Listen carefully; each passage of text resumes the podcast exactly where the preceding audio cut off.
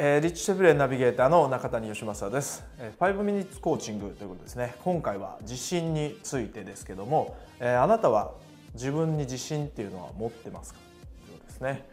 えー、ほとんどの人が思いっきりってですねイエスと答えれる人は少ないんじゃないかなと思います。で例えばなぜ、ね、僕の周りにもすごく自信満々の人いますしえー、なぜあの人はいつも自信満々でいれるのかっていうのを疑問に思ったことっていうのは僕自身も多々あります。でその中でですね、えー、リッチが自分に自信を持てる方法というのを話してくれています。で、えー、自信を手に入れる方法をコントロールできるとですね非常に豊かな人生を送れるんじゃ楽しい人生を送れるんじゃないかなとかですねそう考えた人もいるかもしれませんがそういった自分に自信を持つという手がかりをですねリッチがこの動画で話してくれてますので楽しみに見てください。それではどうぞ。こんにちは、リッチ・フレンです。今日のヒントですが、起業家の成功にとって唯一最大の障害と私が考えていることをお話ししようと思います。チャンス追求型の起業家がいつまでもチャンス追求型である唯一最大の理由です。そしてそれはまさに先延ばしの根本原因です。情報型の根本原因です。自分を前進させる行動を取らない根本原因です。以前のビデオでこんなことを話したのを覚えていますか？起業家精神とは何よりもまず安全という幻覚世界を出て不確実という現実世界へと自ら進んで入っていく意欲のことですと。その続きで、では実際そうするには不確実の領域、不確実という現実世界に入っていくには自分自身を信じることが必要です。つまり自信です。自分に自信があれば未知の世界に入っていくことも厭わないでしょう。自分の力を信じているのですから。自分に自信があれば進んで行動します。その行動がいずれ報われると信じるからです。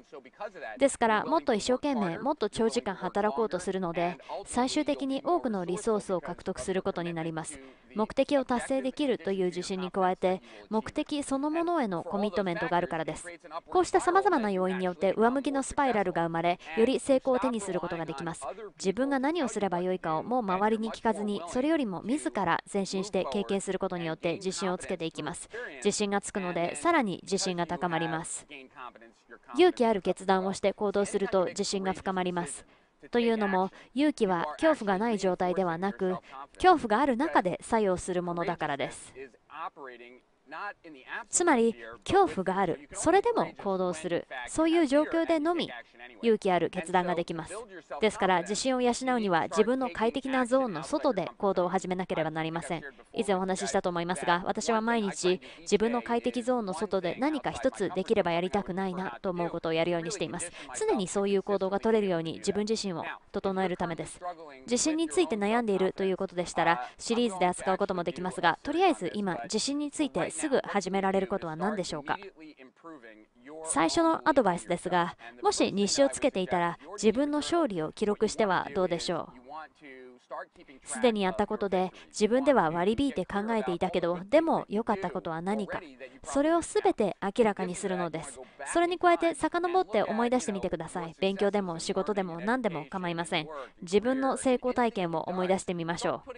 自分が関わったこと自分が作り出したもの全ての成功体験を書き出してリストを作ります。そうすることで自分の成功体験を自分の心に取り戻していきます。こうした振り返りを継続的にやり始めると自信が大きくなって進化していきます。もちろん他にもできることはたくさんありますしもっといろいろとアドバイスをしたいと思っています。でも大事なことは自分で自分を信じなければ他人に自分を信じさせることはできません。そうなると会社を成長させることもできません。またやるべきことをするために大きく前進することもできません。あなたのコミットメントにも影響があります。こうした点全てに影響があります。では最後に1つ。もし今あなたに自分は成功するという確信がなければ問題です。周囲の人があなたのことをあなたの成功を信じていなければ問題です。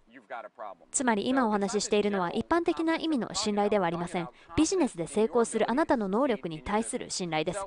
今日のメッセージがあなたの心に響くことを願っています。極めて重要なことだと思います。実は太陽が眩しくて車道ではできませんでした。大きな利益とその向こう側へシェフネでした、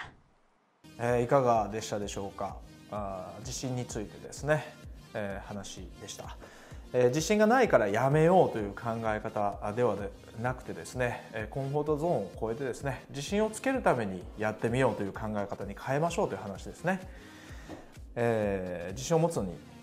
根拠というのは必要ないということです。で自信を持たない人っていうのはですね、えー、負ける結果負ける方法を探してしまうと。勝つ方法じゃなくて常に負ける方法を探してしまうということをえー、オリンピックで17個の金メダルを取ったあ陸上の神様と言われるカール・ルイスという選手がいますけどもその人が話していました。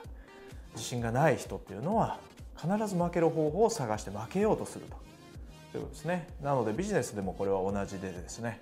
えー、自信がないから隣の競合に必ず負ける方法を選択してそれを取ろうとする。自信がないからあ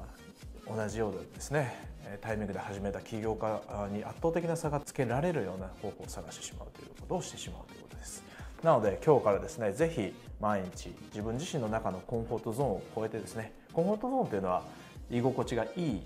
領域って言いますけどもその居心地が悪い領域にどんどん入っていってですね新しい体験を積み重ねることで成功体験をしてそれを日誌に書くということを繰り返してやってみてはいかがでしょうか。それではまた。